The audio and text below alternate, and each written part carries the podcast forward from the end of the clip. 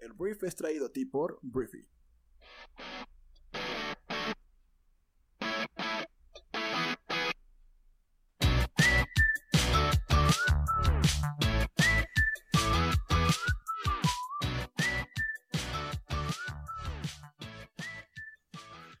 Hola, muy buenos días, bienvenidos a esto que es el Brief. Yo soy Arturo Salazar, uno de los fundadores de Briefy, y el día de hoy vamos a comenzar con el resumen de las noticias más importantes de este martes 29 de diciembre.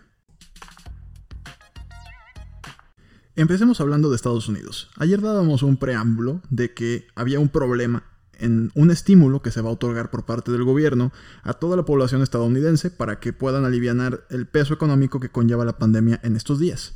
El estímulo que anteriormente se había aprobado en la Cámara de Diputados, por así llamarle, que es la Cámara de Representantes en Estados Unidos, era de 600 dólares. Y el día de ayer la Cámara de Representantes, después de que Donaldo rechazó firmar este estímulo por 600 dólares, volvió a trabajar y aprobaron un estímulo, o más bien aprobaron un proyecto de ley que reemplaza los cheques de apoyo de 600 dólares propuestos inicialmente con pagos de 2.000 dólares. Es decir, los demócratas y los republicanos moderados votaron a favor de la propuesta respaldada por el presidente más naranja del mundo, Donald Trump, para dar cheques a los ciudadanos por esta última cantidad.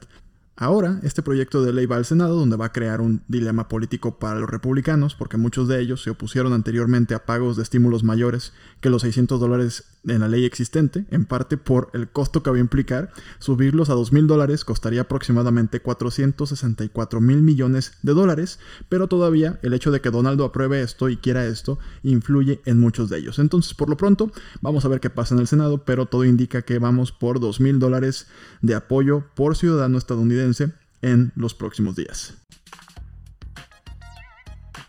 Y hablando de más polémica estadounidense, vamos a hablar de Joe Biden, porque el presidente electo de Estados Unidos aseguró el día de ayer que las personas designadas por Donaldo en el Pentágono estaban estancando la transición de poder y advirtió que como resultado Estados Unidos enfrenta riesgo de seguridad.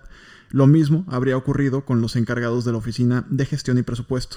Lo que dijo Joe Biden es que se han enfrentado a obstáculos por parte de los líderes políticos del Departamento de Defensa y de la Oficina de Gestión y Presupuesto, y la verdad es que muchas agencias que son vitales para la seguridad han sufrido un daño enorme, muchas de ellas han sido vaciadas de personal y de moral. Lo que dijo es que no están obteniendo toda la información que necesitan de la administración saliente en áreas clave de seguridad nacional y desde su perspectiva, dijo Joe, es nada menos que irresponsable. Lo que Joe Biden exige es que se le dé acceso total a todo lo que tenga que ver con ejército, a todo lo que tenga que ver con inteligencia y él acusa que la administración actual está entorpeciendo este proceso, lo cual pues en algún momento va a cobrar una factura porque el gobierno entrante no va a tener la información suficiente para actuar inmediatamente si algo malo sucediera. Hablemos de México porque el día de ayer se reportó un corte de luz, un apagón de luz nacional, que afectó a más de 10 millones de usuarios en al menos 12 estados del país, que no solamente se les quitaron la luz, sino también tuvieron una señal intermitente en sus teléfonos celulares. Todo esto a causa de una baja frecuencia en todo el territorio nacional. La CENACE, que es el Centro Nacional de Control de Energía, informó que a las 4 de la tarde, hora local, se recuperó al 100% la carga eléctrica luego de que se registraran estos apagones, entonces pues espero que esto se solucione porque no es poca cosa. 10 millones de personas afectadas por un apagón de luz en México. Caray, estamos en el G20, ¿cómo se nos puede ir la luz a 10 millones de personas? Hablemos de España, porque algo está sucediendo curioso que te quiero contar en España. España va a crear un registro de personas que se niegan a vacunarse en contra del COVID-19 y lo va a compartir con otras naciones de la Unión Europea, fue lo que dijo el ministro de Sanidad, Salvador Ila, el día de ayer. Dijo que esta lista no sería accesible al público ni a los empleadores. El funcionario claramente dijo que la vacunación es la forma más sencilla de derrotar al virus, pero también dijo que la vacuna no es obligatoria en España, así como prácticamente en ningún lugar del planeta. La razón para hacer esto de llevar un registro, dice el funcionario, es para tener una evidencia de que se le ofreció la vacuna a las personas y ellos decidieron no tomar la vacuna. Obviamente está desatando eh, teorías conspiracionales en España de que por qué eh, me van a registrar y además van a compartir mis datos con toda Europa, pero eso es lo que dice el gobierno español. Hablemos de Argentina, porque Argentina el día de hoy vive un momento histórico porque está al borde de una votación histórica para legalizar el aborto.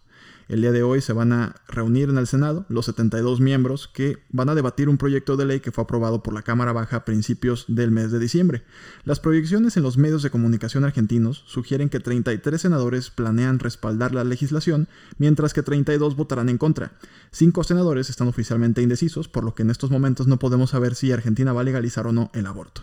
Un intento anterior de legalizarlo fue rechazado por el Senado argentino en agosto del año 2018 y muchos culparon al entonces presidente, presidente perdón, Mauricio Macri por no apoyar el cambio.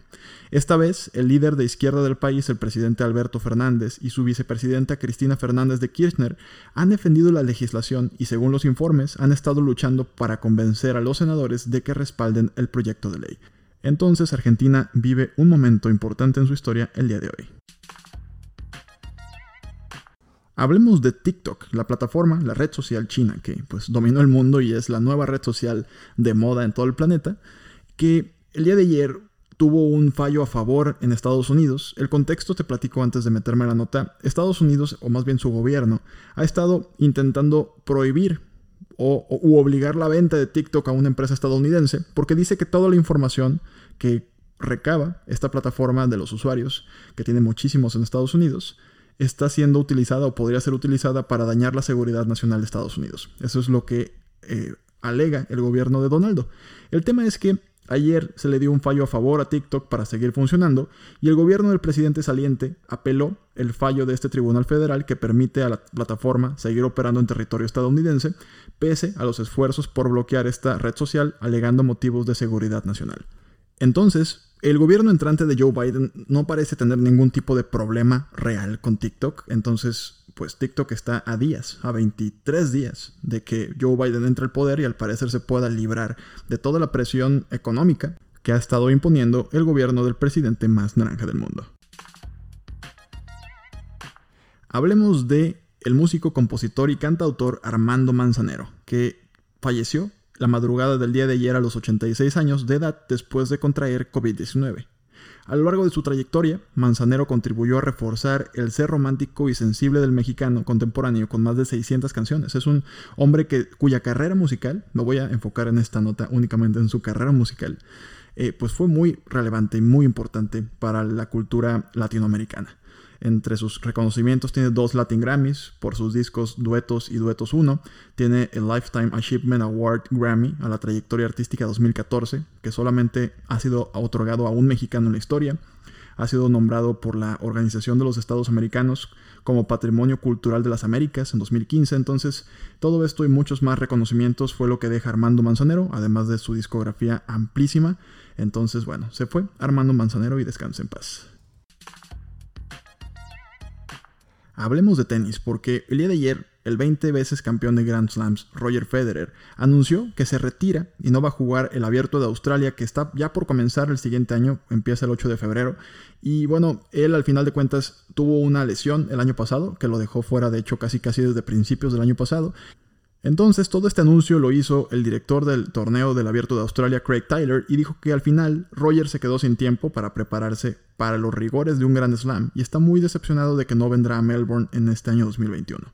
Entonces, pues esto abre la posibilidad de que Rafa Nadal, el español, supere y tenga 21 Grand Slams en su haber si llega a ganar el abierto de Australia, pero claramente hay más competidores bastante fuertes. Está Dominic Thiem, está también el número uno del mundo, Novak Djokovic. Veremos qué pasa. Por lo pronto, Roger Federer será un gran ausente en Melbourne 2021. Por último, te cuento que Amazon afirmó el día de ayer que entregó más de 1.500 millones de productos en todo el mundo durante la temporada navideña que fue un récord para la compañía.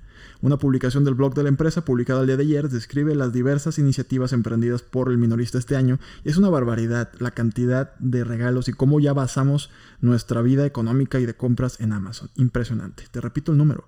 1.500 millones de productos fueron entregados en todo el mundo durante la temporada navideña por Amazon.